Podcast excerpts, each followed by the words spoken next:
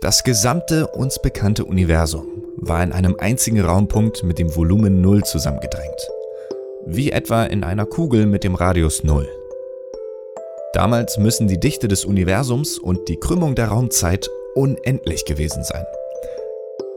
Das ist der Zeitpunkt, den wir Urknall nennen. Stephen Hawking. Weltall. Astronomie. Kunst. Kunst. Kunst. Musik. Wissenschaft. Relativitätstheorie. Planetarium. Planetarium. Das Thema heute? Also mir fällt es leichter zu denken, dann hat die Zeit begonnen. Wie dann einfach nur die Leute aus der Bevölkerung den Vogel zeigen, weil da ist wieder so ein Wissenschaftler durchgedreht. Plaudatarium. Mit Verena und Peter.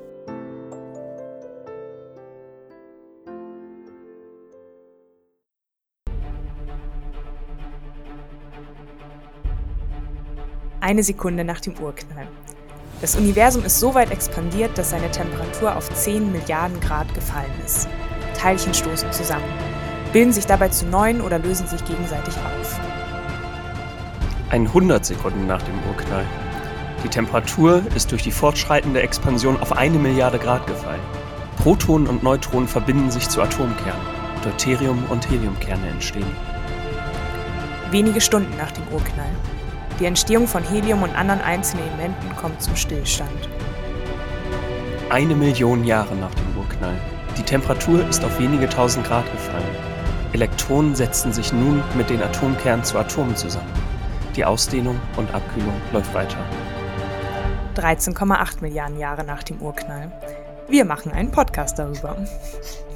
Plaudatarium Staffel 2 geht los. Und direkt mit einem ganz großen Knall. Heute geht's um den Urknall. Hallo zusammen. Ja, damit herzlich willkommen zur neuen Folge. Wir haben uns direkt für den Anfang dieser Staffel, ähm, ja, nicht nur den Anfang der Staffel ausgedacht, sondern den Anfang von allem, mit dem wir uns mal beschäftigen wollen, nämlich dem Urknall. Und wir haben uns so ein paar Fragen überlegt, die wir heute versuchen zu beantworten, um das Ganze verständlicher zu machen. Und zwar vor allen Dingen die zwei großen Fragen, warum wissen wir überhaupt, dass es den Urknall wohl gegeben hat? Ja, und was ist kurz nach dem Urknall denn genau passiert? Da haben wir ja gerade schon einen kleinen Einblick zu gegeben, aber das war jetzt sehr schnell. Da wäre es ein bisschen schade, die Folge jetzt schon zu beenden genau. und das als Erklärung zu nehmen.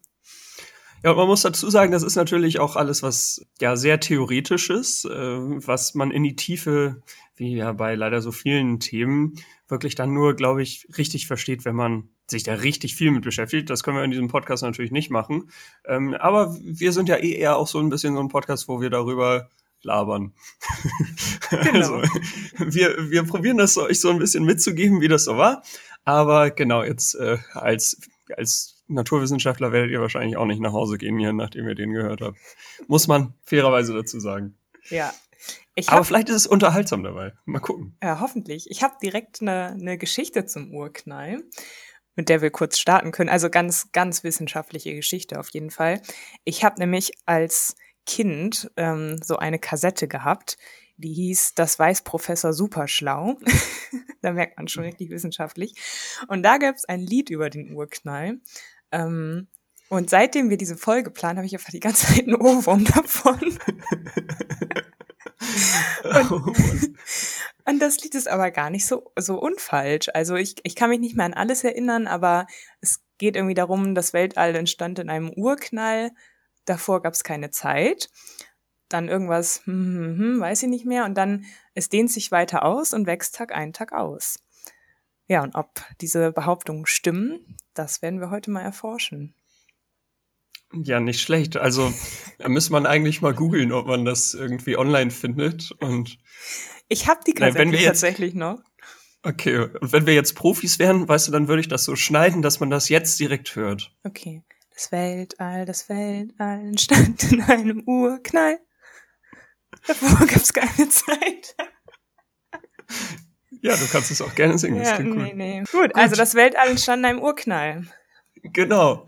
Ähm, und jetzt die große Frage, wie kommen wir überhaupt darauf? Also, das ist ja eine komplett komische Annahme, was das, also, dass das wirklich passiert ist. Und ähm, naja, ich möchte da zwei Sachen ähm, mal kurz anbringen, wie wir überhaupt darauf kommen, dass ja das Weltall früher wohl in so einem Urknall entstanden ist.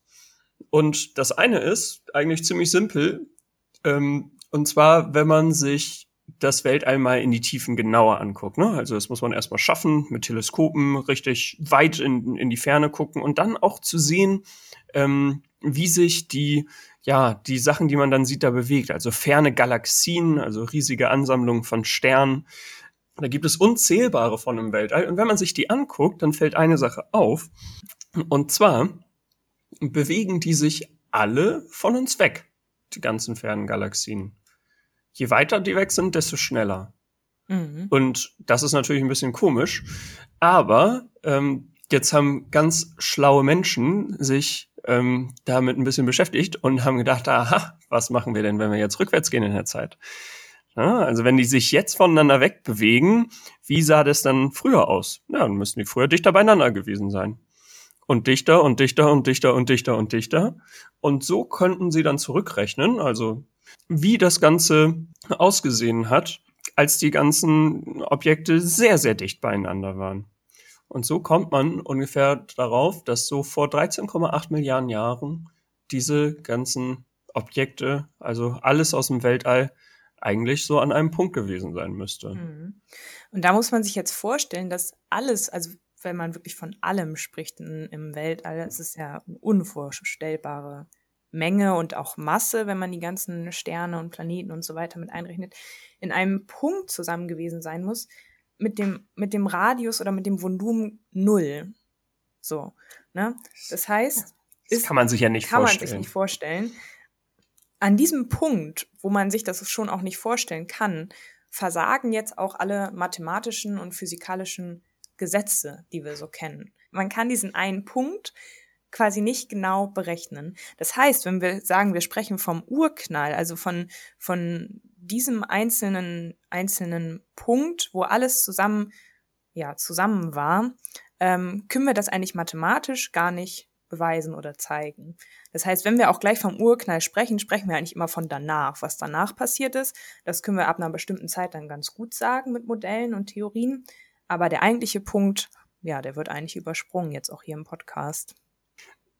Ja, also ich stelle mir das gerade so vor, so die Leute, die zuerst irgendwie was von einem Urknall erzählen und die dann der breiten Bevölkerung erzählen wollen, ja, früher vor ganz langer Zeit, da gab es mal so einen Zeitpunkt, da war alles in einem Punkt ähm, und wie dann einfach nur die Leute aus der Bevölkerung den Vogel zeigen, weil das kann ja einfach nicht sein. Also ja, da ist wieder so ein Wissenschaftler durchgedreht. Ja. Das kann ich mir gut vorstellen, ehrlich gesagt.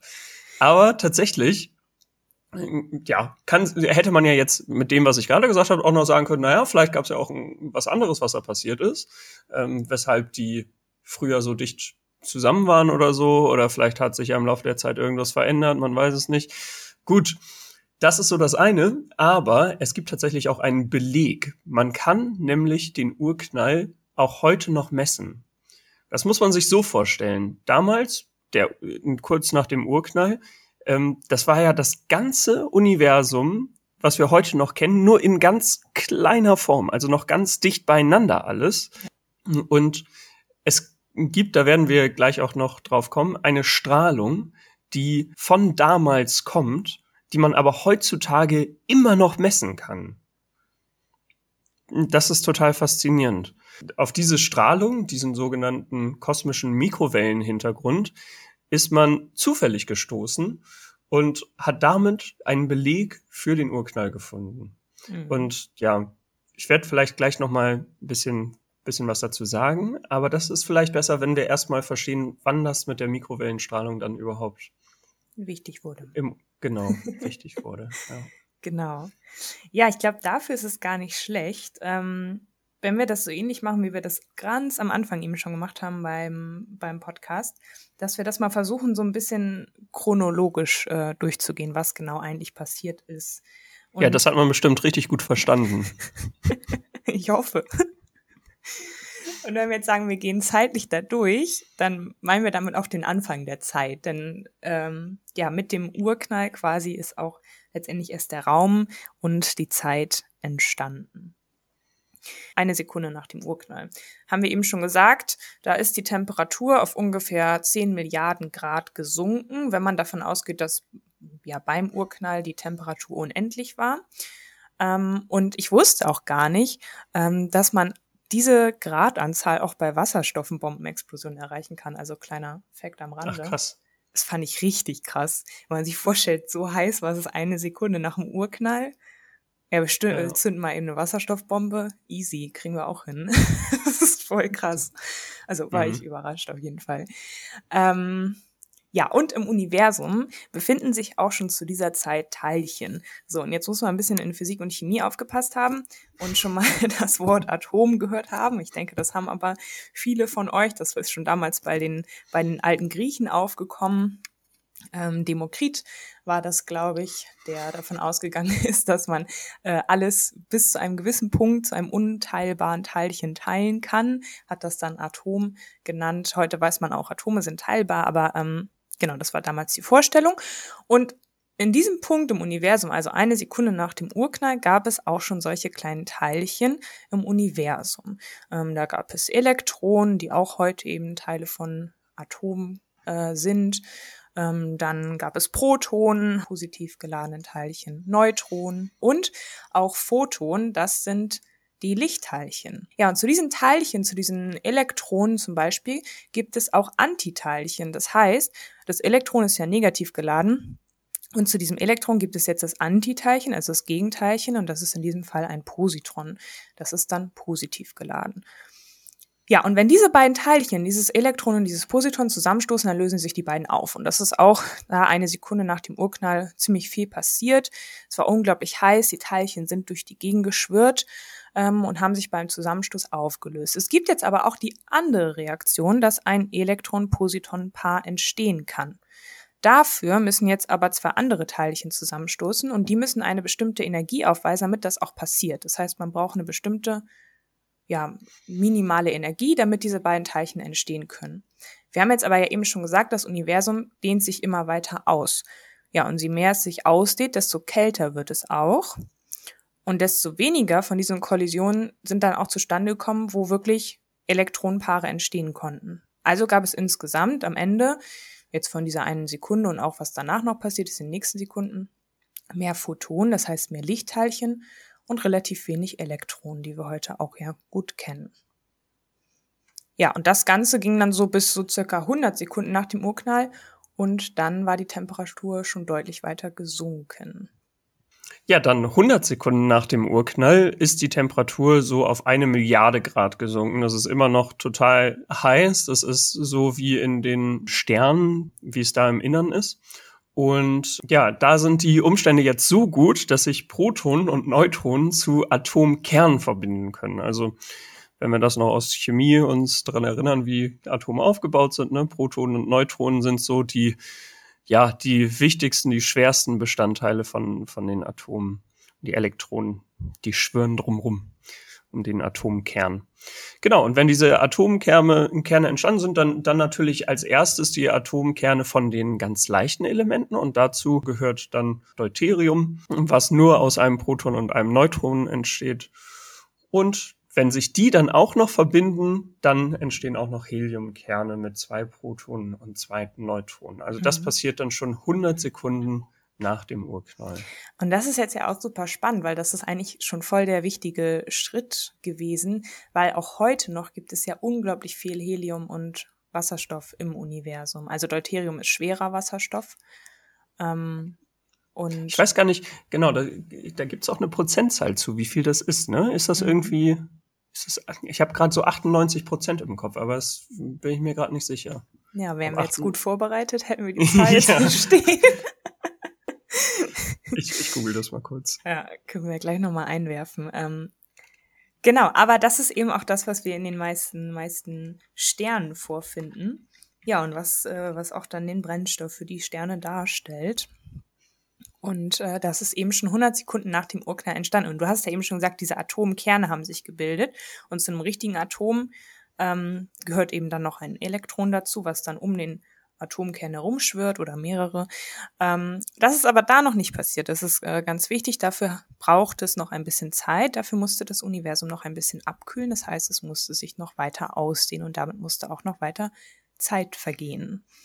Genau, man kann sich das vielleicht ein bisschen so vorstellen, diese Atomkerne, die sind halt da, aber wenn da versuchen, Elektronen drumrum zu schwören, dann werden die direkt wieder weggepustet, weil es zu heiß ist und weil äh, zu viel Energie da die ganze Zeit drauf gefetzt wird, so dass die Elektronen sich einfach nicht an dem Atomkern halten können. So kann man sich das vielleicht bildlich ein bisschen mhm. vorstellen.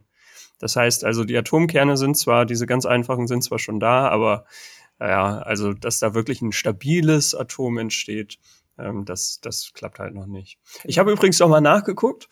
Und zwar 90 Prozent im Universum ist Wasserstoff und 10 Prozent Helium. Mhm. Also eigentlich das komplette Universum, wenn man das hochrechnet. ähm, und hier steht, alle anderen Elemente machen zusammen 0,1 Prozent aus. Ja. Ja, ist verrückt.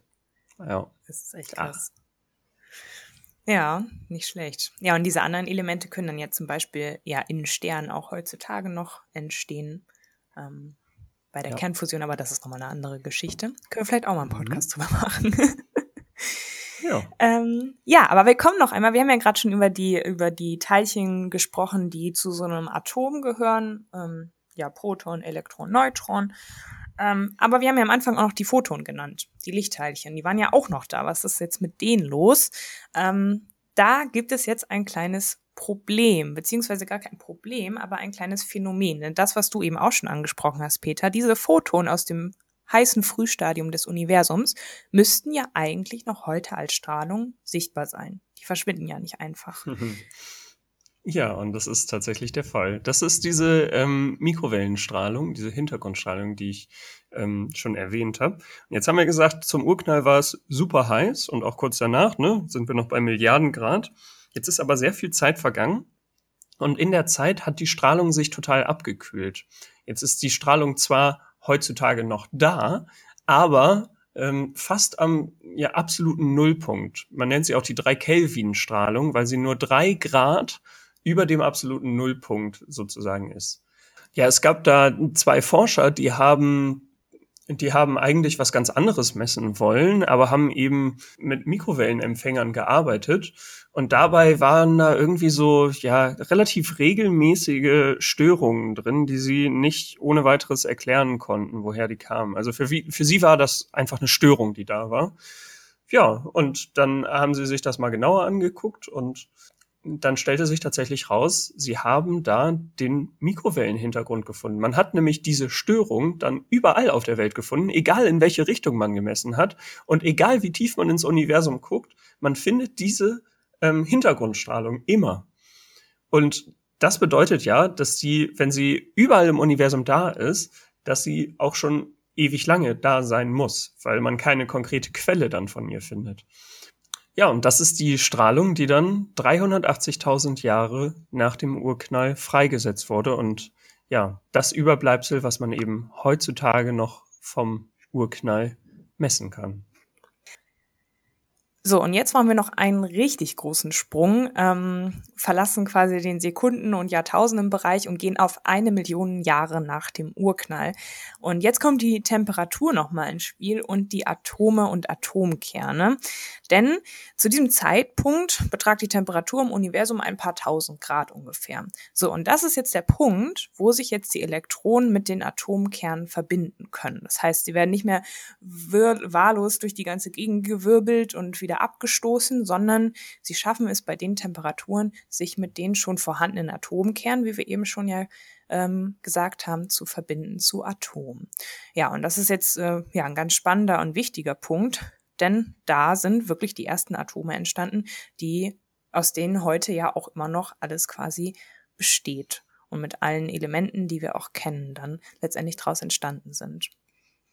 Also es ist total spannend, weil man kann diese ganzen Sachen im Labor nicht ohne weiteres nachbilden. Also ganz viele Sachen, die man in Theorien zwar sich so überlegt hat ähm, und festgelegt hat, wie, wie das sozusagen damals wohl vonstatten gegangen ist, das kann man heutzutage eben nicht nachweisen. Wie sich die Elektronen zum Beispiel, wie die sich so verhalten. Das versucht man schon irgendwie nachzubilden und es gibt für genau solche Zwecke eben auch Teilchenbeschleuniger, um die Situation kurz nach dem Urknall nachstellen zu können. Aber so richtig kann man es eigentlich nicht im Labor nachtesten. Es ist ja sowieso, das sollten wir vielleicht auch noch mal ganz kurz sagen, dieser Begriff Urknall ist halt auch so ein bisschen irreführend, so, ne, weil Knall denkt man halt immer irgendwas explodiert, laut, groß und vor allen Dingen irgendwas explodiert irgendwo, also in einem, in einem Raum, ne? Sonst findet ja keine Explosion statt. Aber mhm. der Urknall hat ja quasi in keinem Raum stattgefunden, was du gerade meintest, ja. ne? Ja, ja. Und ähm, also mir fällt es leichter zu denken, dann hat die Zeit begonnen, dass man keine Ahnung, dann auf Start gedrückt hat und eine Uhr läuft so, als mir vorzustellen, dass also man kann sich halt nicht, man kann sich nicht nichts vorstellen. So, nee, ne? das, also ist, das ist immer Raum, das Problem. Es geht einfach wirklich nicht. Es ist auch so, also in meinem Kopf ist es auch so, dass ich mir vorstelle, wie ich von außen drauf gucke ja. auf den Urknall ja, und alles ja. so ganz klein ist und dicht beieinander. Aber das macht eigentlich auch keinen Sinn, weil es gibt ja auch den Raum außerhalb nicht. Das heißt, von da, wo ich drauf gucke, das gibt es gar nicht. Ja. Und äh, das, was du gerade meintest, ja, dann drückt man auf Start. Ja, diesen Prozess des auf Start drücken, das erfordert ja sowohl Raum als auch Zeit. Das, und das gibt's ja auch beides noch nicht. Ja. Das ist so abgefahren. Ja. Ja, aber also, ich stelle mir jetzt auch mal vor, dunkler schwarzer Raum, in der Mitte so ein ganz heller Lichtpunkt und plötzlich macht ja. so Boom und dann cool, das Universum ist da. So. Ja, genau. Ja. ja. Habe ich, ich auch weiß, damals in dem Lied so gelernt. Ich weiß auch, dass es falsch ist, aber trotzdem stelle ich es mir so vor. Ja, ja ich glaube, man, man braucht aber ja auch so, also man muss es sich ja irgendwie vorstellen. Man kann ja nicht denken, ohne sich Sachen vorzustellen und, und über irgendwas groß nachdenken. Und ich glaube, das ist auch einfach so eine Stütze vom, vom Gehirn. Man weiß zwar, das ist falsch, aber ähm, wenn du jetzt sagst, okay, ich stelle mir das jetzt nicht vor, dann versuch mal darüber nachzudenken. Das ist ja, das ist ja unmöglich. Mhm. Ähm, das, da hast du völlig recht. Äh, jetzt sind wir ja schon so beim Urknall angekommen und Verena, du hattest ja noch vorgeschlagen, das fand ich eine sehr gute Idee übrigens, dass wir uns gegenseitig noch ähm, eine, eine Frage stellen oder also über eine Sache ähm, uns vielleicht informieren und uns dann gegenseitig fragen, was wir davon halten. Und das, was ich dich gerne fragen will, das passt jetzt hier genau dazu. Ja, dann hau mal raus. Ähm, und zwar, Weißt du, woher, ja, also das kommt ja aus dem Englischen, kommt von Big Bang. Mhm. Und was glaubst du, woher kommt der Begriff Big Bang eigentlich? Oha. Wie ist der zustande gekommen? Keine Ahnung. Kannst du dir irgendwas vorstellen? Naja, heißt ja auch großer Knall. Hm. Nee, kann ich mir nichts vorstellen. Habe ich mir auch noch nie Gedanken drüber gemacht, woher das eigentlich kommt. Ja, vielleicht ja. wirklich daraus, dass einfach aus, ja, man, aus so Explosionen, das ist ja, das ist ja einfach so super schnell, das kommt so, so explosiv halt, so direkt schleudert zu allen Seiten weg, ähm, dass es einfach daraus gekommen ist, aus so einer, ja, aus so einer normalen Explosion, wie man sie auch hier von der Erde kennt. Mhm. Ich wollte eigentlich nur wissen, was du dazu sagst, weil eigentlich ist die Antwort gar nicht so spannend. aber aber ähm, Genau, tatsächlich kommt das ja von einem englischen Astronomen, Fred Hoyle, der im März 1949 in einem Radiointerview gesagt hat, These theories were based on the hypothesis that all the matter in the universe was created in one big bang at a particular time in the remote past. Hm. Also eigentlich genauso, wie wir es heute auch noch verstehen. Ne? Ja. Ähm, in einem großen Knall an einem, zu einem bestimmten Zeitpunkt in der Vergangenheit wurde alle Materie generiert, die wir auch heute noch im Weltall haben. Ja. Aber fand ja, ich ganz spannend, gut. mal so. Ähm, mhm. Habe ich, auch, hab ich auch mir noch echt noch keine Gedanken drüber gemacht. Ja. Und Urknall, denke ich, ist einfach dann die Übersetzung davon. Das ja. würde ja so machen. Ja. Es ist ja auch wirklich, also es ist zwar ein falsches Modell, also Gedankenmodell, aber es ist ein Modell für die Gedanken, wo man sich das ein bisschen voll versuchen kann, bildlich vorzustellen. Mhm. Mhm. Kann ich mir auch vorstellen, wenn man das in so einem Radiointerview dann mal eben schnell erzählt und dann steht da so ein Radiomoderator und will dann ja auch genau wissen, wie war das denn jetzt wirklich wahrscheinlich. Ja, aber weißt du, das ist wahrscheinlich genau der Moment, wo dann der Radiomoderator dachte, was habe ich denn da für einen Spinner vor mir sitzen? also, wieso habe ich den hier reingeladen? Hm. Nein, wieso habe ich den hier eingeladen? Ja, das kann sein. Ja, ich habe mir natürlich auch richtig viele Gedanken darüber gemacht, was ich dich fragen könnte. Ja, das hast du ja vor der Folge schon erzählt, ja. dass du dir da ganz ja, viele ja. Gedanken gemacht hast. Nee, mhm. ich habe es tatsächlich vergessen, aber. aber ähm, was ich, was ich mich schon öfters gefragt habe, ähm, kommt vielleicht auch daher, dass ich ja schon einen pädagogischen Hintergrund jetzt habe. Ähm, aber dass man ja den Urknall immer, also der wird ja, ist ja überall präsent, so, ne, habe ich ja eben auch als Beispiel schon gesagt, in diesem Kinderlied, in irgendwelchen Kinderbüchern, in der Schule auch immer mal wieder. Jeder kennt diesen Begriff, ne? Obwohl das was so unglaublich Komplexes ja einfach ist. Also was man jetzt auch nicht in so einer Podcast-Folge ja mal eben so erklären kann und was ja auch lange nicht jeder wirklich versteht. Mm, und deshalb hat mich mal interessiert, wann du das erste Mal so vom Urknall gehört hast eigentlich und dir da dann Gedanken drüber gemacht hast oder was du da zum ersten Mal von gehört hast.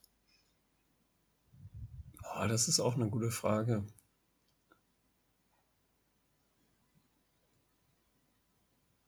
Ich, ich kann es ehrlich gesagt gar nicht so genau sagen, wann ich vom Urknall das erste Mal gehört habe. Ich habe auch das Gefühl, wie das bei vielen solchen Themen ist oder bei solchen Begriffen, dass das für mich als Kind immer so war, dass, ähm, dass es sich nach und nach gefüllt hat mit mm. ähm, dem, was es eigentlich bedeutet. Mm. Also ähm, ich habe erstmal eine Erklärung bekommen und dachte dann, okay, jetzt weiß ich, worum es geht und genau. jetzt verstehe ich das alles. Ja. Also ich weiß, was der Urknall ist. Und dann habe ich irgendwann aber gemerkt, irgendwie, ich weiß eigentlich, also ich kann ganz viele Fragen dazu eigentlich doch nicht beantworten, was das ist. Weiß das eigentlich doch nicht. Und dann habe ich mehr darüber herausgefunden und dann wusste ich mehr. Und weißt du, mhm. ähm, so hatte ich immer das Gefühl, das wurde immer ein bisschen mehr. Aber ich kann, ja. ich, ich, ich weiß einfach nicht, wann das erste Mal war. Ich habe irgendwann hier im Podcast schon mal erzählt, es ist verrückt, dass ich da immer noch dran denke, dass ich einmal so mit zwei Freunden so eine Übernachtungssession hatte, ähm, wo wir dann vielleicht so in der fünften Klasse oder so mal so über das Weltall und alles Mögliche gesprochen haben. Was schon ganz schön früh ist eigentlich, ja. Ja. Das weiß ich auch noch. Ich weiß nämlich, dass wir in der gleichen Nacht auch über Che Guevara noch gesprochen haben. es, scheint, weil, es scheint spannend gewesen zu sein. Weil mein einer Freund, er hat da gerade eine Biografie von Che Guevara gelesen und meinte aber, dass er nicht wirklich viel versteht, weil es richtig schwer zu lesen ist. Aber Klasse. Er, aber er fand den trotzdem richtig gut. ja. ja. Verrückt. Aber was, was du gerade meintest, das fand ich gerade total spannend, dass, dass sich das so nach und nach füllt. Und das ist ja, es ist ja sowieso, als Kind nimmt man Sachen einfach so an, dann sagt man, ja, das ist so und so, und dann ist das auch für, für einen so und so. Hm. Da hat das Weltall angefangen. Genau, dann hat es da halt angefangen. Ne? Ist, ja, ist dann, wird dann wohl so sein. Ja. so. Und ähm, dass sich das dann so nach und nach füllt. Und ähm, das ist ja wirklich ein Begriff, der wird sich unendlich lang nach und nach füllen, so, ne? Und man wird wahrscheinlich nie die komplette, ja, es kommt den Begriff komplett mit Wissen gefüllt haben. Also man hm. selber nicht und die Menschheit aber ja wahrscheinlich auch nicht. Aber das macht es ja so super spannend, dass man da immer wieder neue Sachen entdecken kann. So, ne? Mhm. Und dieser Ansporn halt nicht, nicht verloren gehen kann, weil Du kannst mhm. wahrscheinlich gar nicht zum Ende kommen, aber das ist ja auch gerade die, ein bisschen die Herausforderung. Apropos zum Ende kommen. Wir wollten ja heute eine eher kurze Folge mhm. machen. Das klappt gerade schon wieder nicht, merke ich gerade. aber es ist nicht so schlimm, weil ich es echt ja. ganz cool finde. Ja. ja. aber das ist vielleicht ja wirklich ein ganz schönes Ende. Vielleicht konnten wir ja ähm, den Begriff Urknall für euch mit dieser Podcast-Folge ein bisschen mehr mit Wissen noch füllen. Ähm, das wäre auf jeden Fall schön, wenn uns das gelungen ist. Wenn mhm. nicht, ähm, können wir euch auf jeden Fall oder ich auf jeden Fall ähm, nochmal ein Buch empfehlen. Kennen ja, bestimmt auch, Buch denn? Kennen bestimmt auch viele ähm, von Stephen Hawking, die kurze Geschichte der Zeit. Ähm, da ist es nochmal sehr schön auch beschrieben, nicht nur mit dem Urknall, sondern ja, halt die Geschichte der Zeit, ne, was der Titel schon sagt. Ähm, regt auch sehr zum Nachdenken an und äh, ist aber trotzdem ja schön verständlich geschrieben. Finde ich echt eines der besten Bücher. Genau, ja, also falls sich da jemand noch weiter mit beschäftigen möchte, das geht dann das, auf jeden Fall hierüber auch hinaus. ja, das äh, kann ich auch ähm, jedem sehr ans Herzen legen. Das war zum Beispiel auch so ein Buch, das habe ich gelesen und habe eigentlich so, ja, die Hälfte wäre noch untertrieben. Ich habe drei Viertel nicht verstanden, aber fand es super faszinierend. Ja, ja, ja, man liest trotzdem weiter. Genau. Ja, ich habe auch noch Empfehlungen für euch. Oh Gott, das kann ich jetzt eigentlich nach Stephen Hawking kann ich das eigentlich nicht nennen. Aber ist egal, mache ich trotzdem. Und zwar ähm, ist von Dr. Jonathan Koscielny, der zu Beginn sagt, viele Leute kennen ihn als Urbam oder Urpau, aber das richtige Wort ist Urknall. Auf dem Niveau geht das dann noch weiter. Oh Gott, ich, das, ich, ah, nee, ich fühle mich ganz schlecht gerade damit. Ja, das bleibt jetzt drin. Kann man sich auf YouTube angucken übrigens. Ja, genau, kann man sich auf YouTube angucken. Dr. Jonathan Koschelny. Ähm, ja, ein sehr, ähm, sehr beeindruckender Wissenschaftler. Mhm. genau, und dann, ähm, was ich auch noch, wenn wir schon bei YouTube dabei sind, dann kann ich auch noch was anderes empfehlen, was ich irgendwie richtig cool fand. Ich weiß nicht, ob ich das schon mal genannt habe hier im Podcast. Und zwar ähm, ist das die Symphony of Science. Das ist so ein Typ, ähm, der Videos von Wissenschaftlern genommen hat, die mit Autotune bearbeitet hat und daraus so Songs gemacht hat. Und ich fand das früher richtig cool. Ich finde es immer noch ziemlich cool. Und da gibt es zum Beispiel einen, der heißt The Big Beginning, ähm, wo es auch so um den Urknall geht. Und Genau, ich werde einfach die Links mal hier ähm, in die Show Notes, so nennt man das, glaube ich, mhm. beim Podcast. Ja. Ähm, dann kann, kann, man da mal direkt aufklicken und genau. Ja, könnt ihr euch noch weiterbilden. Damit würde ich sagen, verabschieden wir uns auch aus dieser Folge ähm, ja. und wünschen euch noch eine schöne Zeit. Das war also die, die erste Folge der neuen Staffel und wenn es so weitergeht, dann kann es eigentlich nur gut werden, oder? Auf jeden Fall. Bleibt dabei.